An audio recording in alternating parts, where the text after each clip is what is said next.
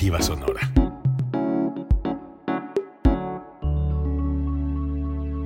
Código Libre.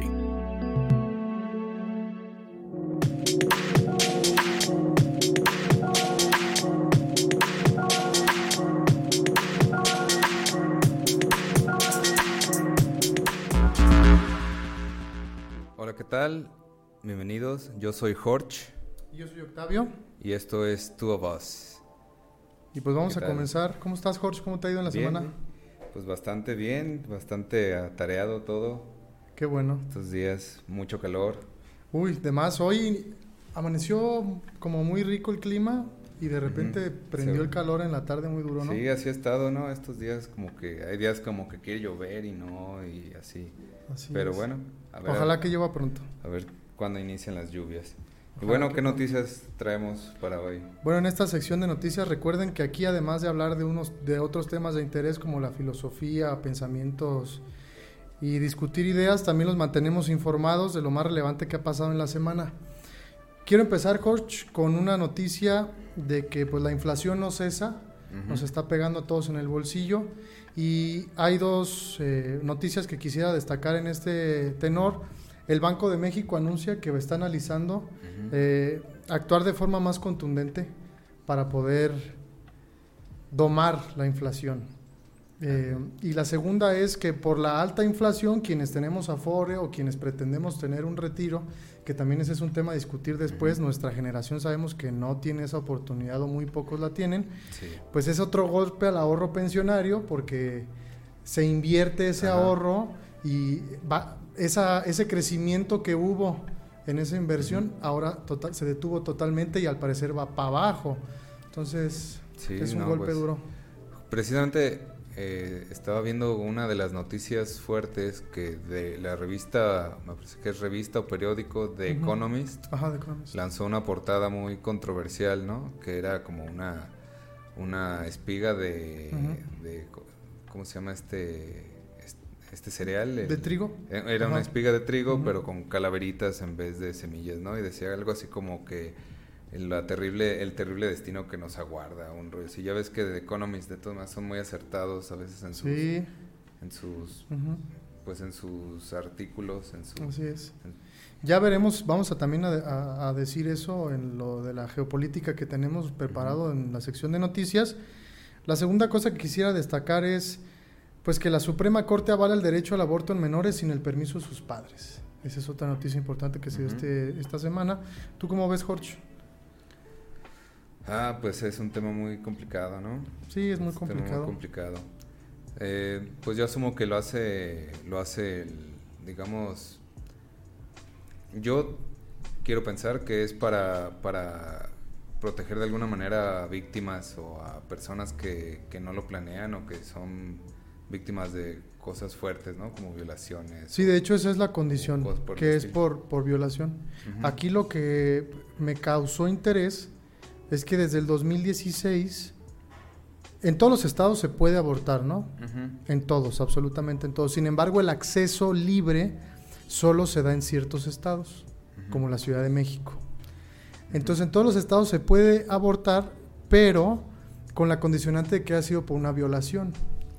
Y en el 2016 hay una norma mexicana que establece que tienen la- el derecho las mexicanas de interrumpir el embarazo por violación en cualquier estado, pero se elimina el requisito de una denuncia por violación. O sea, ni siquiera debes tener acreditado que fue un delito, simplemente firmar una petición bajo ya protesta de decir verdad y entonces se- el Estado tiene la obligación de cumplirte ese derecho.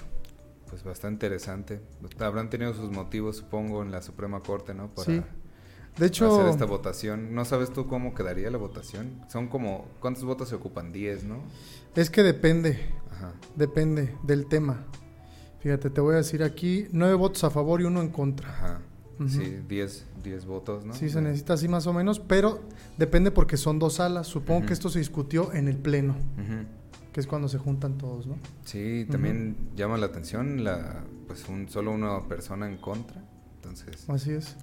pues yo me imagino que ha haber estado bueno ese debate y habría que checarlo. Ujú. A veces están Sí. abiertos, ¿no? Los Sí, hay que Las- buscarlo, a lo mejor en YouTube ver, está. para ver cuáles fueron los motivos por lo que lo hicieron. Yo me imagino que si fue tan unánime la, la votación, pues debe ser para proteger a las víctimas.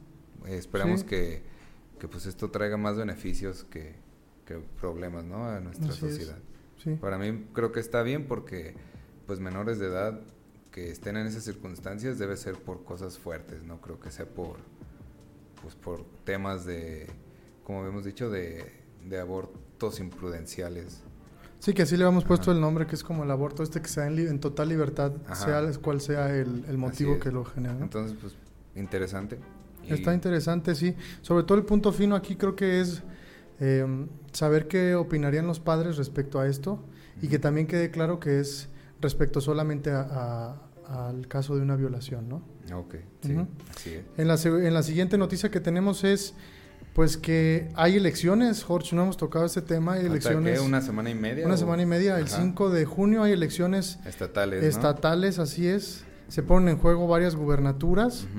Y para darles un panorama general, eh, básicamente, pues Morena va arrasando en casi todos sus estados. Fíjate, Tamaulipas, el candidato de Morena que se llama Américo Villarreal tiene el 57% de las de los votos, por así decirlo, en la última encuesta que salió esta semana. César Verástegui, quien es su competidor más cercano del PAN y de esta va por México de esta coalición, tiene 35%. Y en un tercer lugar muy alejado, Movimiento Ciudadano, Arturo Díez Gutiérrez. Me parece que en el único lugar donde, donde Morena la tiene difícil es Aguascalientes. E Hidalgo. Y Ajá, Ok. ahí está medio cerrado. ¿no? Ahorita vamos a eso. también Coahuila, ¿no?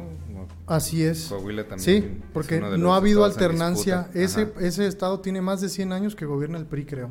Así es, pues a ver cómo, cómo salen estas elecciones. Vamos a ver si la 4T pues llega con más fuerza o si se detiene, pero todo apunta a que en la mayoría de los estados van a la, a la cabeza. Así es. Fíjate, Sa- Salvo sus excepciones. pues. Tamaulipas lo perdería el PAN. Cabeza de Vaca gobierna en Tamaulipas y es, Ujú. y es del PAN. Aguascalientes, pues no se ha dado mucha alternancia, es PRI, Ujú. PAN, PRI, PAN. Este, pero la candidata Nora Rubalcaba va en, va en su vida franca. Sí, Y pues dice un dicho que caballo que alcanza, caballo que gana, ¿no? sí, sí. Este, en Hidalgo, Julio Menchaca eh, tiene el 60, ya tiene el 60% de las preferencias electorales y Carolina Villano tiene el 30%, que es la de candidata del PRI de esta coalición de Va por. México. Lo interesante es que lo vamos a ligar con la siguiente noticia, de que esta coalición de Va por México, pues al parecer se está ahorcando ya y se está yendo pues por muy mal camino por los dichos del presidente nacional del Partido Revolucionario Insta- eh, Institucional. Alito Moreno, que dijo a los periodistas hay que matarlos de hambre. ¿Cómo ves? No, pues le han sacado tantos audios últimamente, ya ves. Yo me quedé en el audio de que extorsionó a Cinépolis, ¿no? Yo me quedé en el audio hace, hace rato. Ah, De, yo estaba en el audio de cuando le pide a su cirujano plástico que le ponga, tú pónmelo papi, le dice, tú ponme lo que quieras yo no lo había cara". oído. No, pues ya, ya está más quemadón que, que nada el, el alito, ¿no? Sí, Bueno, pero pues es que es por este tipo de personajes que, que muestran este tipo de actitud, como digamos, pues de la vieja escuela, ¿no? Como de... así es. como es lo que de lo que ya la gente está digamos cansada y pues también si no cambian es ese deberían tener un- una estrategia en la que tengan nuevas caras nuevas propuestas yo pienso que como oposición como oposición que, que son tendrían que sentarse en algún momento a decir o a reflexionar eh, sobre si, si están bien sus representantes si van a mantener una misma digamos estrategia política porque pues parecer al parecer no le está resultando de todo no Así es. Es que yo veo que estos liderazgos no solamente padecen de eso, de esa cosa vieja de la política mexicana. incluso en sus partidos hay inconformidades no que los Claro. quieren mover y no se Y no se dejan. nadie los cambia o sea ya ya debería haber una elección interna de tanto del PAN como del como del PRI del PRD pues ya ni hablar pero yo tengo entendido que ya ha habido tiempos de elecciones internas y quedan los mismos, ¿no? Entonces, pues como que de ahí dónde está el cambio, dónde están las estrategias. Así es. Bastante interesante lo que pasa Y lo que va a venir pasando, pues que van a tener menos, cada vez menos participación electoral, ¿no? Sí, dicen algunos analistas políticos que le saben este tema electoral, dicen que es muy probable que el Partido Revolucionario Institucional y sobre todo el PRD estén próximos a perder el registro en varios estados. Por, eh, por, justo porque estos liderazgos no solo arrastran las prácticas viejas del PRI, sino que no quieren cambiar esas prácticas, como que no están dispuestos. Para darte un dato muy, muy relevante y muy cortito, cuando gobernó Alito Campeche, fue un dineral el que le invirtió a, darle a los medios de comunicación. Y, esto empata con los dichos que acaba de decir. Hay que matarlos de hambre, pues no les paso desde el gobierno dinero y a ver qué hacen. Pero es esa práctica vieja que ya viene permeándose desde hace mucho de, tiempo. El otro audio, ¿no? Que le dice de unas cachuchas, que, sácale las cachuchas al proveedor y que iban a contratar a un asesor de imagen muy caro, creo que iba a pedir, no sé, ahí hablan de millones, tantos millones de dólares, creo, no sé. Y, y, bueno, también este, este audio de Cinépolis a mí me impresionó bastante, ¿no? De que le saqué 25 millones, pero si queremos sacarle 300 se lo sacamos. No, pues. O sea, eso es lo que ya también tiene que cambiar, ese tipo de cosas. Así es. Mira, yo no estoy en contra, sinceramente, de que haya aportaciones de particulares a partidos políticos. Sin embargo, creo que sí se tiene que legislar en ese sentido. Sí. Que debe ser más abierto, más ágil y más... Fíjate que... Sí, más abierto, esa es la palabra. Fíjate que estaba escuchando una, una frase al respecto, ¿no? De, de ese mismo tema de... Se pide mucho dinero cuando, cuando hay, eh, sobre todo, épocas electorales, ¿no? Y por ahí creo que escuché a alguien eh, que decía algo como no va a existir la democracia plena mientras, mientras haya inversión privada de por medio, porque, porque le va, siempre el que, el que acaba ganando una elección acaba ganando endeudado con todo el mundo, ¿no? Exacto, le debes favores, a todo el mundo, entonces ya no puedes gobernar libremente, ya no puedes este, hacer las cosas como, como puras, en, eh, como tu proyecto como tal no lo vas a poder hacer porque le vas a deber favores a los que aportaron a, la, tu campaña, a los que te ayudaron a dos, tres cosas por ahí. Y si no eh, tienes el dinero suficiente para lanzarte tú mismo a, de, candidato, pues difícilmente vas a ganar contra alguien que sí tenga esos aportes. Entonces, hay quien cree que, que, eso dificulta la democracia como tal. No sé tú qué piensas, pero por pues ahí escuché también ese, ese aspecto, ¿no? Tienen mucha razón. Quien llega con que quien llega con, con deudas no gobierna libremente. O, tiene que estar. O tiene que pagar. Ajustarse a otros planos que no son los de. Mira, tienen razón en cierto sentido, sin embargo, yo creo que eso se podría palear, paliar más bien, si se hace abierto y fiscalizable. Ajá. ¿Por qué? Porque tú tendrías, por ejemplo, si se hiciera abierto y totalmente público, podrías verificar quién le está pasando lana a la candidatura de quién. Eso sería muy interesante. Y eso sería interesante porque entonces dirían, ah, a ver, vamos a ver cómo gobiernas, vamos papi. a ver quién está detrás de este candidato. Exacto, y vamos, a, ver, cómo gobiernas para ver si favoreciste a estas personas que te pasaron eso podría ser algo, una buena alternativa. Si fuera transparente totalmente, porque se hacen estas cosas en oscurito y, le, y, le, encuentran ahí el recoveco a la ley para poder hacer este tipo de cosas. Pues, y si terminan, sí, son muy caras, y si terminan eh, cediendo a estos intereses eh, públicos. Sí, sí.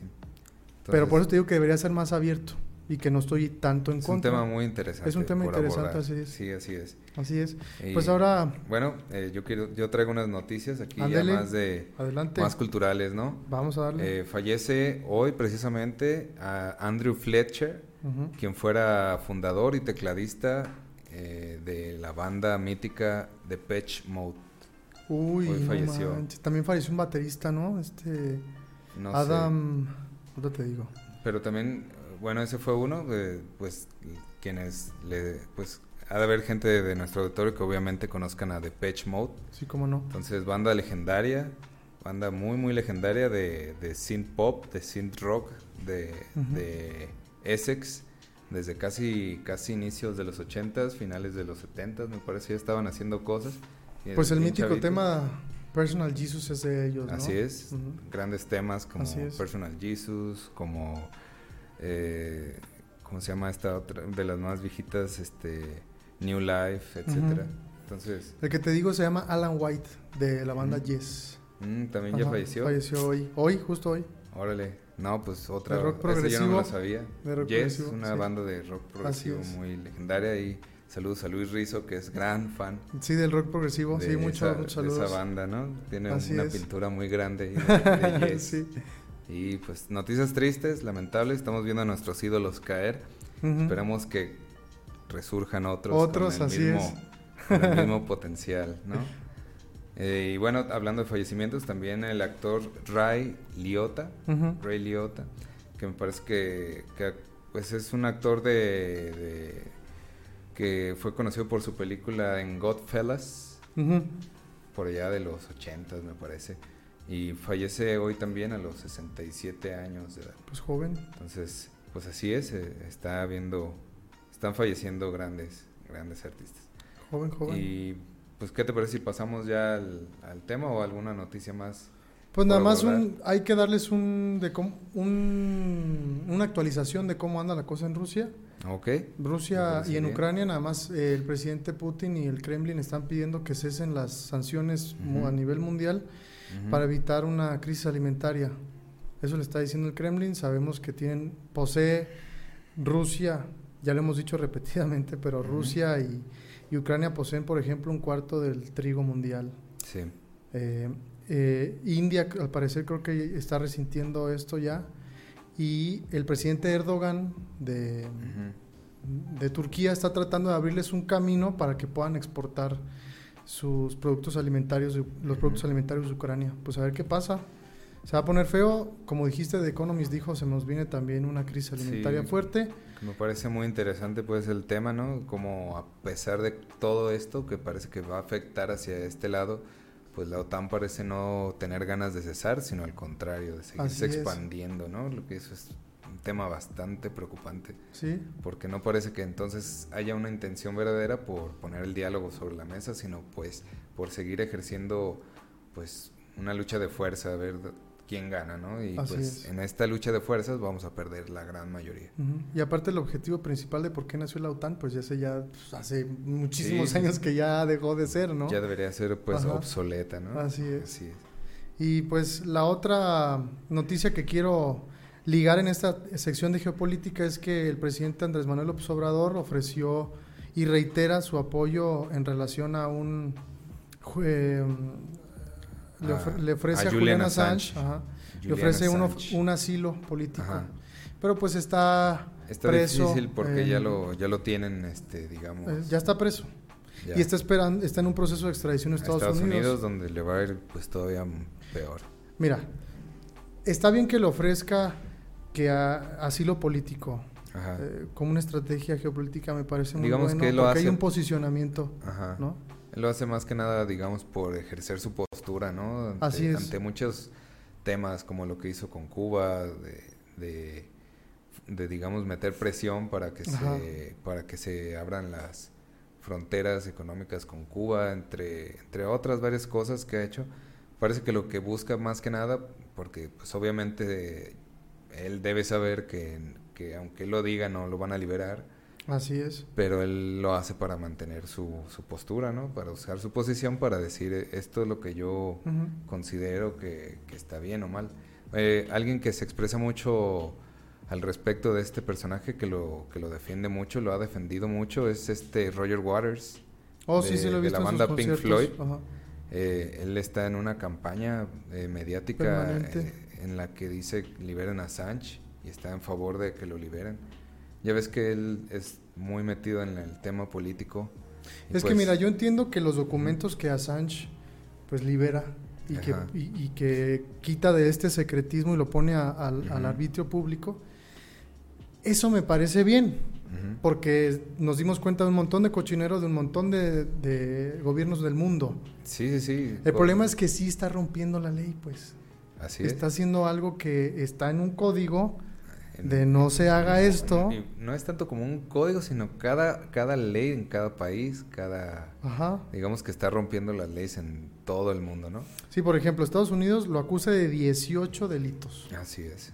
Ya te los voy a decir. Ellos dicen específicamente es un cargo de conspirar para recibir información de la Defensa Nacional. Siete cargos para obtener información, esa información, y nueve cargos por revelar esa información. Y un cargo más por conspirar para acceder a una computadora secreta del gobierno de Estados Unidos. Así es. O sea, si son delitos, pues habrá que ver si precisamente en el proceso que va a enfrentar, pues se le demuestran esos delitos. Así es. Vamos a ver qué pasa con, la, con los fiscales de Estados Unidos. Pero tampoco hay que decir que es un santo, pues. O sea, lo que hizo me parece muy bueno. Así es. Sin embargo, el cómo es lo que justamente lo que están diciendo. Exactamente. Que también no, no sabemos de qué manera se podría haber abierto toda esta información porque pues prácticamente no es fácil abrir la caja de Pandora, ¿no? Pero eh, dicen que él es, este, pues él es hacker. Ajá. Y pues ve, esta, es, esta es su gran habilidad, ¿no? Muchas cosas que, que, la gente cambió de perspectiva gracias a él. Eh, por ejemplo, un, uno de los grandes datos, todas estas filtraciones que se han hecho de los Panama Papers, De, de, toda la evasión fiscal, fiscal que existe deberíamos estar alerta de eso, sobre todo los contribuyentes. Claro. Porque es dinero que debería de llegar al erario público y, no llega. y al final llega a una cuenta personal de alguien en algún lugar. Entonces, están en paraísos fiscales.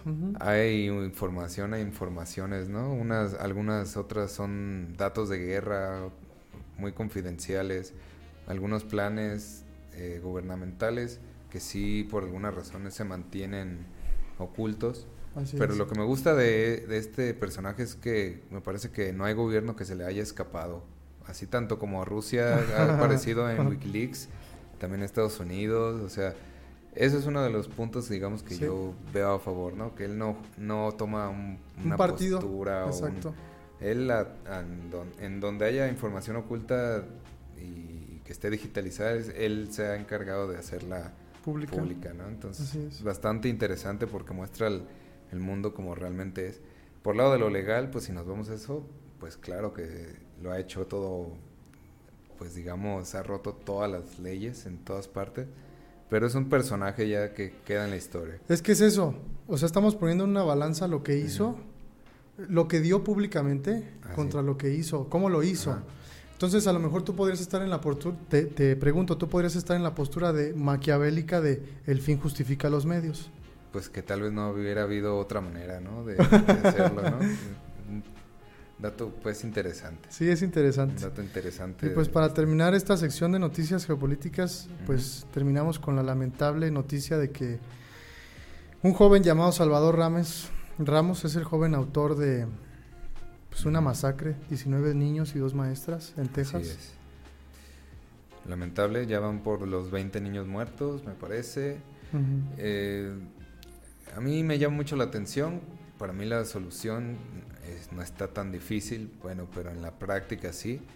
Pues que Estados Unidos tiene que cambiar sus leyes para comprar armas. No sé, está viendo hoy el dato de que este, este terrible suceso se utilizó como campaña de marketing para las las empresas de armas como un hecho de decir, eh, todos estamos desprotegidos, compren, más, armas. Y, en estos dos días, tres, me parece, desde que fue, subió un 45% la venta de armas en todo Estados Unidos. No. O sea, o sea, qué onda, ¿no? A mí me brinca, me llama mucho la atención y luego parece que, pues, ¿de qué sirve Twitter y, y todas estas aplicaciones que se suponen que son para el despertar social, porque más bien que parece que lo que hacen es como, como evadir el tema, ¿sabes? Como, no, pues es que uno habla, hay que cambiar las leyes, no, pero vamos a enfocarnos en las víctimas, ahorita no hay que politizar la tragedia, eh, ahorita vámonos con los papás y, con, y, este, ¿qué tal que fue porque el chico no recibió atención o educación? Otra vez vamos a individualizar la culpabilidad. Cuando realmente lo que pasa es que en un Walmart pueden comprar armas allá. Sí, cualquier este persona. Es demasiado libre. Entonces, porque, pues, pues, por ejemplo, en México hay otro tipo de violencia, ¿no? Digamos, más generalizada. Pero justo me llama la atención Ajá. eso, Jorge, porque no nada más en Estados Unidos padecen que la venta de armas sea tan libre en Estados es. Unidos, también lo padecemos nosotros. Porque también llega acá... Porque las armas con las Ajá. que se arman estos grupos que Vienen- matan mucha gente, de las mismas exactamente empresas, vienen de allá. Entonces sí es un tema... A mí me parece más bien que lo que pasa es que se mueve tanto dinero en las compañías armamentistas Claro. que son las que ejercen ese poder económico para que no se cambie la ley, para que las cosas sigan igual. Y al contrario, ah, ¿sabes qué? Eh, hubo este suceso, hubo esta tragedia, hay que estar más protegidos. Vayan y cómprense más armas para que ningún loco Así es. desquiciado vaya y los asalte. Entonces, o, o, o luego hay unos debates ahí en Twitter bien extraños como... Como que los niños ya lleven mochilas antibalas y cosas. o sea, No, no, no, esas son las cosas que, que empieza, por donde se empieza a ir el debate, ¿no? Cuando realmente creo yo que el debate debería de ser sobre qué, con, qué, qué requisitos debe tener una persona para, Para poder, adquirir adquirir un arma Eh, en un creo que Walmart, ahí ese es el punto fino, es. ese es el punto fino, justamente. Ah, así es. Porque pues que, que la sigan vendiendo como ma- a manera de protección. Sin embargo, un asesino, por lo que tú quieras que haya pasado en su vida, si está decidido a matar a alguien, lo va a hacer. Así, Así sea es. con un palo, con una navaja, con lo que se encuentre, lo va a hacer, pues. Y por eso el tema debe ser quiénes deben tener acceso a, a la compra Ajá. de esa arma. Fíjate que, por ejemplo, hoy en un- puse un comentario y alguien me aventó como esa, esa, ese argumento de que, pues es que un asesino, pues con cualquier cosa, pues sí, vamos a, es verdad, pero es más difícil matar a 20 personas con un cuchillo. Sí, eso estoy totalmente de con acuerdo. una que- R15, claro, ¿no? sí. Te toma cinco segundos matar ahí a varios, ¿no? O sea, Sí, sí, sí, sí, o sea, claro que, que con un asesino lo va a hacer, hasta va, puede construir una bomba o algo Así sea, es. pero no es, es no darles tan fácil este tipo de armas El tan acceso. poderosas, porque son armas mortales y, y que también en Estados Unidos puede desatar, se habla mucho de que pueden, eh, pueden estar al borde de una guerra civil. Sí, está y muy esto polarizado. También, y esto también lo está esto también fomenta que con Claro. qué facilidad al rato va a haber una, una guerra civil Así en es. Estados Unidos, ¿no? Pues si quieren saber de un país polarizado, dense una vuelta a Así Estados es. Unidos a lo que está pasando porque na- uy, no, México está en pañales en, en polarización. Sí, no, aquí, aquí venimos de, digamos, luchando contra la, los, apenas acá se habla de white y cosas así. Así, Y- así pero es. allá, no, allá está, hay muchas divisiones, ¿no? Muchas divisiones, muchos ejes raciales. Así es. Y, y como va cambiando la demografía en Estados Unidos, también va, va cambiando, digamos, el- la xenofobia, el odio. Y además que este los candidatos de políticos se están dando cuenta de esto y están usando estas, Para di- golpetear, vamos a decir, favoritismos de la gente o del, del pueblo para crear justamente campañas políticas de lo que quiere oír el pueblo. Así es. enfocadas a eso. Eh, pues, ¿cómo ves, Jorge? Vamos Este, a, a lo mero bueno, ahora sí. Pues ofrecemos nuestras condolencias ya para terminar a las familias sí. de todos los Pues afectados. un tema muy, muy triste, así es. Así es. Casi mu- muchos de origen latino y mexicano. Incluso el, el asesino parece era de origen también latino, ¿no? Ajá. O sea, es un tema muy, muy fuerte, muy lamentable, muy, no sé, y este es, me parece el más fuerte, pero no es el único. Hay, No, ha habido bastantes. está viendo los datos y ha habido bastantes casos, solo que este escaló por el número de fallecimientos. Así es. Pero casi, casi cada mes hay unos dos, tres en Estados Unidos, tres eh, cosas así por lo menos. Entonces, pues ¿Qué opina nuestra audiencia? Esa sería la pregunta. Si alguien quiere Ujú. poner algún comentario de lo que opinan sobre las armas en Estados Unidos, ¿están a favor o no? ¿Y qué opinan sobre este tema? Así Muchas gracias. Pues pasamos al siguiente tema. ¿Cómo ves, Jorge? El- Pues sí, ahora sí, el mero, El mero lo mero. bueno. Ok. Pues bueno, vamos, trajimos preparado un tema para también salir de todas estas, pues, lamentables y tristes noticias, preocupantes, estresantes. Entonces, hemos decidido darle, añadirle varios, varios del tiempo de este programa a temas de filosofía, de, digamos, ¿cómo se podría decir? De Pues temas de, reflexión personal, temas de interés. Ajá, de interés, sobre todo para que no, no nos gane pues la depresión, la, De que el mundo está tan fatal, ¿no? ajá, no- la, la ansiedad, la pues no tanta no tanta preocupación no tanta adrenalina y vamos a estar abordando varios temas para tener más paz mental, más tranquilidad y más estabilidad y poder digamos mantener una postura ante las dificultades que, sea de valor y de superación personal. Así es. Hoy, hoy trajimos el tema preparado de, de eh, pues, ¿cómo se podría llamar? Platón y, la, filosofía occidental. el pensamiento de Platón, algo de Aristóteles y la filosofía occidental. Pues, pues, mire, empecemos. Vamos a darles un referente de quién era Platón. Nació alrededor del 480 a.C. Era ateniense, de una familia acomodada, era oligarca, lo que se diría ahora de una familia acomodada que tenía mucho poder, era aristócrata. Y él quería ser político, vamos a decir. Él quería ser político y entonces lo que se usaba en la antigüedad, si tú querías seguir una carrera política, es que te diera clases pues un sabio, alguien que sabía, ¿no? Y es justo a sus 20 años, persiguiendo este sueño de ser político, que conoce a nada más y nada menos que a Sócrates. El mismo Sócrates. Así es. y entonces, mucho, ¿no? Así es, Sócrates fue su maestro de los 20 a los 29 años hasta que Sócrates muere. Y este... Lo cual a él lo afecta profundamente, ¿no? Ajá, La lo muerte afecta de Sócrates. Estaba viendo que, que, precisamente Sócrates murió porque cambió el gobierno a, a un estado de, más democrático y lo acusaban justamente de, hacer que la de que la juventud se perdiera. De eso lo estaban acusando. Sí, sí, sí. Entonces, este, pues, digamos, fue juzgado por moralismos de la, del nuevo régimen, un régimen más democrático. Y esto, digamos, que deja a Platón con un sentimiento muy profundo de cambio, ¿no? De, de ganas de cambiar. Y esto lo lleva a hacer, pues, grandes obras. Una de ellas, la la, muy conocida La República. La República, exactamente. Donde vienen algunas eh, alegorías como la, alegoría de la caverna. Oh, es buenísima. Está, está muy, muy interesante.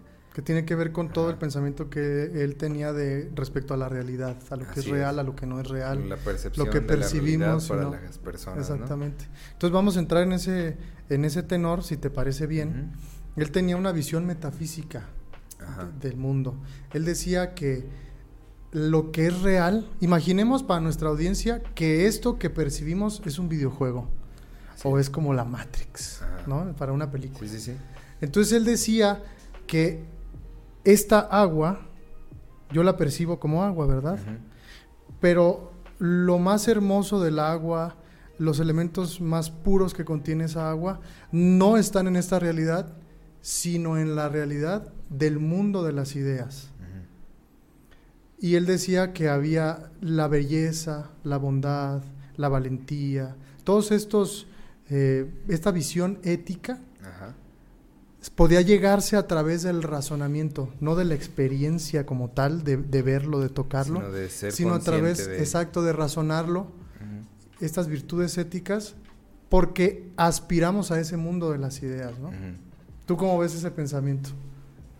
Pues es un es un tema bastante pues muy de Platón, digamos, porque él se basa en este en el sobre todo en esto, ¿no? La, la fuerza, el poder de las ideas y cómo eso pues genera un entorno, ¿no? Porque fíjate que ahora muy curioso voy a traer un poco el budismo a esta conversación. Ah, tiene mucho que ver con el budismo. En el budismo hay algo que le llaman el samsara. Que el samsara significa que la realidad existe gracias a la percepción individual de cada ser vivo sobre la tierra. Es decir, que todas las, todo el conjunto de mentes así eh, van creando una realidad y, es, y esta realidad eh, es este es una realidad construida por las sociedades, por los seres vivos, por las mentes individuales y el deber de cada ser humano es alcanzar la iluminación y escapar de esta realidad construida para llegar a una realidad más elevada. Que sería el mundo de las ideas, ¿no? en Platón. algo así. Sí, de hecho tiene mucho que ver porque nada más le, cambiamos. El ser humano, según Platón, quiere llegar a la sabiduría para que a través de esa virtud de ese momento de sabiduría puedas alcanzar el mundo de las ideas una vez que mueres. Así. Y en el budismo es alcanzar la iluminación, no la Ajá. sabiduría, sino la iluminación para poder trascender. De hecho, Platón también creía que había este movimiento de vidas en el que reencarnas y reencarnas y reencarnas para llegar a ese Ajá. estado de sabiduría. que y los budistas creen que reencarnas, mucho, ¿no? reencarnas Que y reencarnas para llegar a la iluminación. Sí, se parecen esas. Se Sí, parecen. me llamó la atención, es, es algo similar, ¿no? Y todo este constructo de las ideas, como dices, pues como esta Matrix, que de alguna manera es a lo que se refiere a la alegoría de la caverna, ¿no? Así es. La alegoría de la caverna es básicamente es una, una historia en la que supongamos que, que toda tu vida has vivido en una cueva. Y en esta cueva eh, hay gente en el exterior que proyecta i- imágenes con la luz que entra ¿no? por, la, por los huecos. Y, y los que están viviendo en la caverna pues solamente ven la sombra de lo que otras personas quieren que ellos vean. Entonces, una de estas personas en la historia logra, logra digamos, escapar, logra zafarse y cuando llega a la realidad, a ver, sube y ve los, pues, los cerros. Los, ¿Qué eran esas sombras que se Ajá. proyectaban? Ajá. Llega y ve la superficie y dice, órale, estas... Es, imagínate, ¿no? Vivir toda tu vida en una caverna y de repente sales a la superficie y ves esta otra realidad y te sacas Claro. totalmente de onda y te das cuenta que todo lo que te enseñaron era una mentira.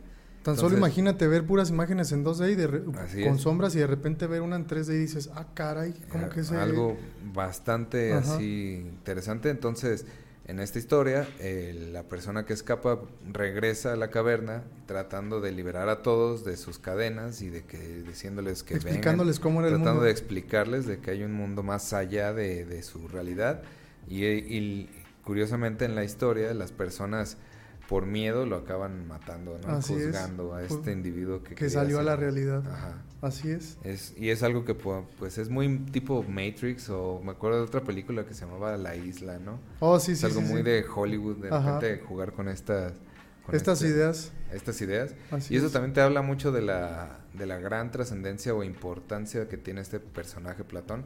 Claro. Porque Para la filosofía occidental. desde Hipócrates, que fue su alumno inmediato, hasta, hasta Chomsky, todos han hecho referencia a él. A Todos, Platón, todos claro. los filósofos lo mencionan, lo, o sea, él es tan importante que todavía hoy en día sigue siendo un punto de referencia clave en la filosofía occidental. Claro. Incluso Tomás de Aquino lo toma como referente para, para hacer toda una teología y todo un pensamiento en el cristianismo.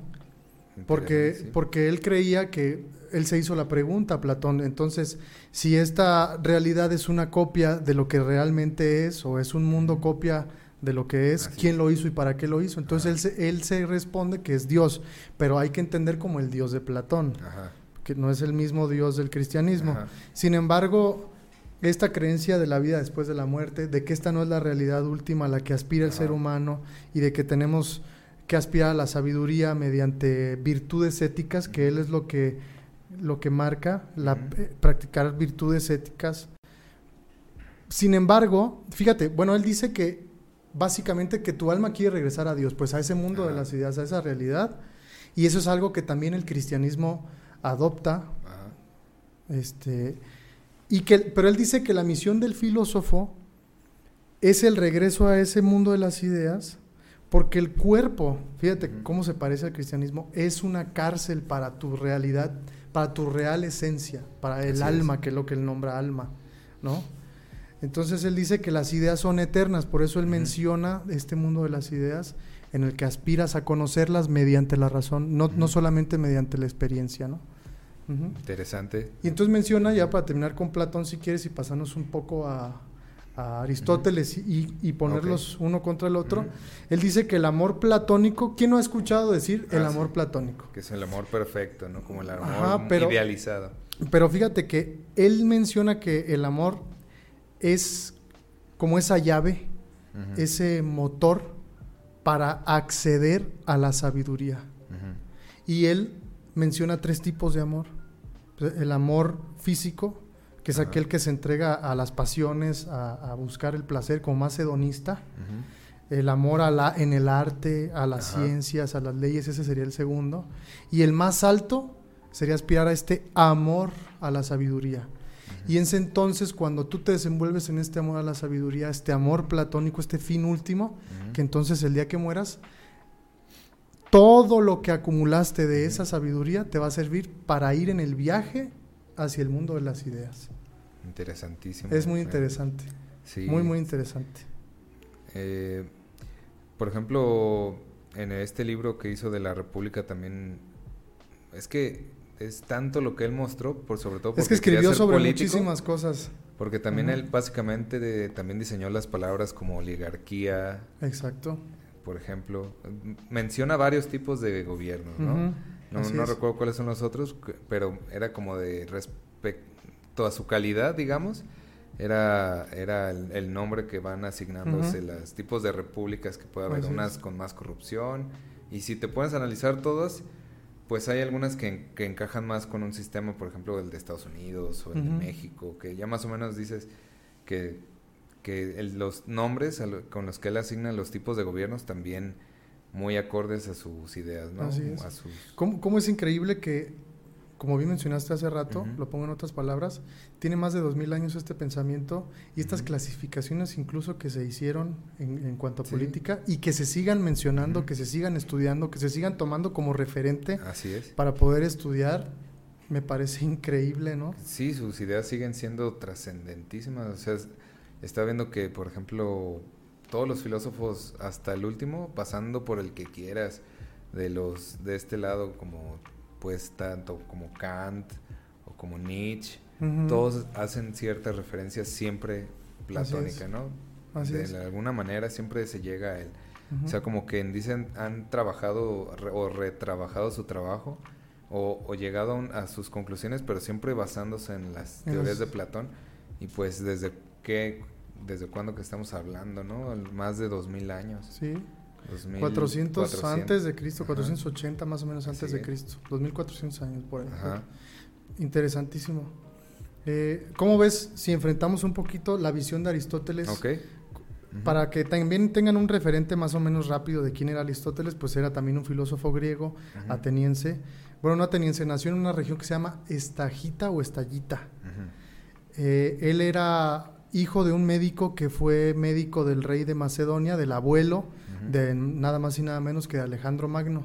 Órale. Entonces vivía de una manera acomodada, pero cuando él era adolescente se mueren sus padres y él queda bajo la tutela de un tío y ese tío le dice pues te voy a mandar a Atenas para que estudies y lo envía a Atenas justo a la academia que era el lugar que había Ajá. fundado Platón, Platón. para estudiar artes, ciencias, filosofía y todo esto, ¿no? Y ahí conoce a Platón. Quien fuera y se forma en los filósofos de- anteriores también y ajá, exactamente.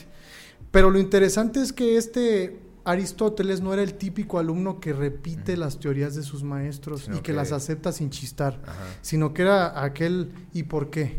Ajá. no sabe qué yo pienso que esto está así y esto es tan es así que aunque admiraba mucho a Platón pone en tela de juicio sus teorías y menciona, veo estas inconsistencias o estas incongruencias en lo que él piensa, justo porque él tenía una visión materialista de Así las es. cosas. Para él no existe eso de la vida después de la muerte, ni el mundo de las ideas, Ajá. te mueres y se acabó. Solo hay una vida y es esta Exactamente. y ya no hay más. Entonces la pregunta que nos podría obligar, que es justo también lo que quería sacar, es, pues entonces si tienes esta visión materialista de que te mueres y se acabó, pues ¿quién me dice que no me puedo entregar a los placeres carnales y malgastar mi vida en lo que me dé la gana? Pero entonces dice Aristóteles, hey papi, espérate, no. Ajá. Sí tenemos un fin último como humanos y es la felicidad. Llegar a un estado de eudaimonía, le nombraba a él. Y para llegar a este estado él decía que había que practicar las virtudes éticas. Ok. Ajá. Y sí, que sí, sí. Sí, porque aunque la vida sea limitada, no, no tiene por qué ser una vida de descontrol, ¿no? así es. Sí. Y entonces que era como un... Esto se parece al, al estoicismo porque era Ajá. un autodominio, pero en base que a la son- que razón. Se puede decir que son las bases del estoicismo. Podría ¿no? ser que Porque sí, es- porque todo se estoicismo es parece. 300, como unos 100 años después. Es más o menos por ahí, ¿eh? Ajá. Por ahí.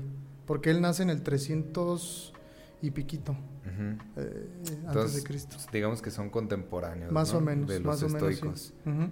Órale. Entonces, fíjate, él dice que para llegar a este estado, y va- voy a ver qué piensas tú. Él dice, para llegar a este estado de felicidad que yo digo, la sabiduría y la virtud son los que nos van a dar las recompensas en la vida, aunque yo me vaya a morir. Pero para que tú tengas felicidad debes tener cinco cosas básicas. Cualquier persona, él dice, tienes, debes tener, además de sabiduría, sabiduría y virtud es esto, salud, esa es la principal, dinero. Esto me causa risa porque dice que no seas excesivamente feo, Ajá. de verdad. Ok. tener amigos, pero él menciona amigos de verdad, o sea, que están en las pedas y en los pedos, Ajá, ¿no? sí. Amigos de verdad. De verdad incondicional. ¿no? Ajá. Y la quinta cosa sería poner en práctica estas virtudes éticas que él menciona, Ujú. ¿sabes? ¿Tú qué opinas de que él diga que se necesita dinero o no ser excesivamente feo? Porque Pues él sí. tiene una visión muy cruda, pues él es muy Pues- directo, más Pues materialista. tiene sentido, ¿no?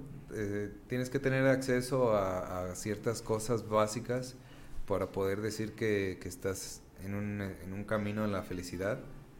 Eh, tal vez, si lo comparamos con ahora, pues digamos que ahora una persona de menos recursos puede, puede decir que vive mejor que una persona de, de entonces, de aquella época, pero sí tiene mucho sentido en el hecho de que, de que sí debes poseer cuando menos para vivir o, o para, o para tener... Por ejemplo, si lo traemos a, a hoy en día, Ajá. vamos a... a- Le a- estás dando en el punto fino, sigue, Vamos a traerlo a, hoy en día, Ajá. a este terreno. Fíjate que yo ya no diría que, que dinero. Yo pienso que más bien hemos distorsionado la idea de perseguir el dinero, pero ya no tenemos tiempo libre para nada. Y para mí el tiempo libre es como una forma de riqueza que antes se podría decir que había más. Antes no había una especie de, de estrés por, por perseguir el dinero y ahora esta idea de, de perseguir el dinero demasiado, no, no, no hablo en todas las clases sociales, sino hay, hay gente que ya posee mucho dinero y sin embargo sigue invirtiendo, sigue comprando. O no es feliz. Ajá, o simplemente no, no, no está en un estado de felicidad. Pero yo, por ejemplo, sí veo ahora que hay mucho estrés por conseguir el dinero. Y, y tal vez yo diría que, que ahora más bien el tiempo libre es como un, ya es un lujo que, antes tal vez era algo más natural. Pero tiene sentido lo que él dice, ¿no? Como un buen materialista, pues tienes que tener dinero, pues para... Pues ahora sí que, como dice el dicho, no ayuda a la felicidad. No, el dinero no es la felicidad, pero cómo ayuda, ¿no? claro. Ajá. Es que mira, justo ibas en el camino correcto en lo que él menciona, porque dice, sí debes tener dinero, pero en esta práctica de las virtudes éticas, Ujú. por ejemplo, aspiramos a ser generosos, ¿no? Que esa es una, esa es una virtud ética que Así él es. menciona en Ética para Nicomaco. Pero él dice, ok, en virtud de que tú seas generoso, hay dos polos opuestos. O despilfarras, o eres bien avaro, bien tacaño, ¿no? Ajá. Entonces debes encontrar el equilibrio medio. para ser generoso. Ajá. ¿Quieres ser valiente? Ah, pues hay los dos puntos. ¿Eres cobarde o te pasas de valiente y terminas haciendo algo indebido? Así es. Entonces, debes en- encontrar este punto Este medio punto y en ese punto equilibrado es esa práctica constante de estas virtudes éticas. Entonces él menciona que estas cinco cosas que te dije son para el hombre común, ¿no? Pero él menciona que hay un estado más alto, que está reservado solamente para los sabios y para los filósofos, que es la vida contemplativa, que es en base a la prudencia y a la sabiduría. Y, Y es justo lo que me estás diciendo del tiempo. así es, Ajá. porque, porque para ahora sí que poder tener una vida contemplativa, pues sí necesitas cuando menos tener el tiempo para contemplar el mundo, ¿no? Para observar. Así para es. no que no te, te gane el estrés o alguna tarea que tengas que hacer. Yo luego pues trato de traerlo al- al- a los tiempos modernos, porque precisamente, y, y tal vez para cerrar un poco este, pues ya casi se nos acaba el tiempo, eh, estaba viendo que vivimos en una era en la que en la que se le presiona a todo ser humano a, a lograr algo, ¿no? A tienes que llegar a, a un nivel de riqueza. Como lo que nivel- dice Byung Chul Han que o, o decíamos la tienes vez que ser famoso, o tienes que, es- que. Pegar de alguna manera. O sea, Ajá. todos están forzados a lograr algo, Al éxito. al éxito Ajá. como, como tal. Y esto trae una gran presión y una gran frustración porque muy difícilmente van a pasar est- estos Claro. grandes logros que, que todo el mundo idealiza. Así y va a es. haber personas que sí lo van a alcanzar y va a haber personas que pueden estar toda su vida al, tratando de alcanzar cierto grado de, de fama, riqueza o Así cualquier es. cosa. Y entonces esta presión trae una depresión y cañoncísima. Estoy de acuerdo. Estaba viendo un dato así, un dato rapidísimo. En la pandemia murió más gente por depresión o por, o por, o por suicidio Claro. que por COVID. Entonces, es eh, por eso precisamente queremos traer estos temas, hablar de estas, de filosofía, para que precisamente pues la gente piense un poco más, reflexione es. un poco más sobre Y qué que es pueda la adoptar, felicidad, ¿no? que pueda este adoptar de esta, filo- de esta filosofía y evitar caer en ese en esa trampa de Así es. ajá Y ya para terminar, justo en lo que estás diciendo, él dice que hay tres tipos de vida. Es la vida material, que es esta entrega completa a los placeres del mundo, al hedonismo, de que, órale. así es La vida política, ujú, que no, no es como lo entendemos ahora de que el ego y de... No, Ajá. se caracteriza por, por estos espíritus distinguidos que, que- que colocan la felicidad en el, honor y la glo- en el honor y la gloria, pero no entendidas en este honor y gloria del siglo XXI, sino que son aquellos que se ganan una reputación en las acciones y en los hechos dignos en su ciudad, en la polis, ajá, que están involucrados en esto. Y la tercera es la vida intelectual o la contemplativa, que ese es lo más alto a lo que debe, según Aristóteles, ajá. aspirar un ser humano. el conocimiento y la Exactamente, sabiduría. que es la búsqueda de la verdad y que está reservado solamente para los sabios. Entonces, aunque él tiene esta visión materialista de que la vida se acaba eh, el día que te mueres y que solamente encuentras un hoyo, al contrario de lo que decía. Platón, que aspiramos a llegar a este mundo de las ideas y que hay una vida después de la muerte. Me parece valioso que justo para encontrar este estado reservado de virtud y de felicidad, diga que necesitas contemplar, encontrar la verdad, es decir, evocarte a las cosas que te hacen bien, alimentarte a ti mismo, en la ciencia, en el estudio, en la sabiduría, en el conocer, en el ser. encontrar la verdad a través es. del conocimiento pues Sí, muy bien. muchísimas gracias por estos aportes Así es, pues Pues, escríbanos si quieren que hablemos de algún otro tema, vamos a traer estas cosas a la mesa. estar trayendo temas de- más abiertos filosóficos Así es. Ajá, cualquier sugerencia estamos abiertos ahí nos escriben ahí nos siguen Y pues, pronto tendremos también invitados especiales, se va a poner bueno. ah sí Y ya tenemos este- varios proyectillos Así es. Pues yo soy Octavio. Yo soy Jorge y esto pues fue Two of Us. Gracias por sintonizarnos. Que vamos a seguir como cada semana, cada jueves a las 7, esperando que se conecten y aquí nos veamos. Nos vemos.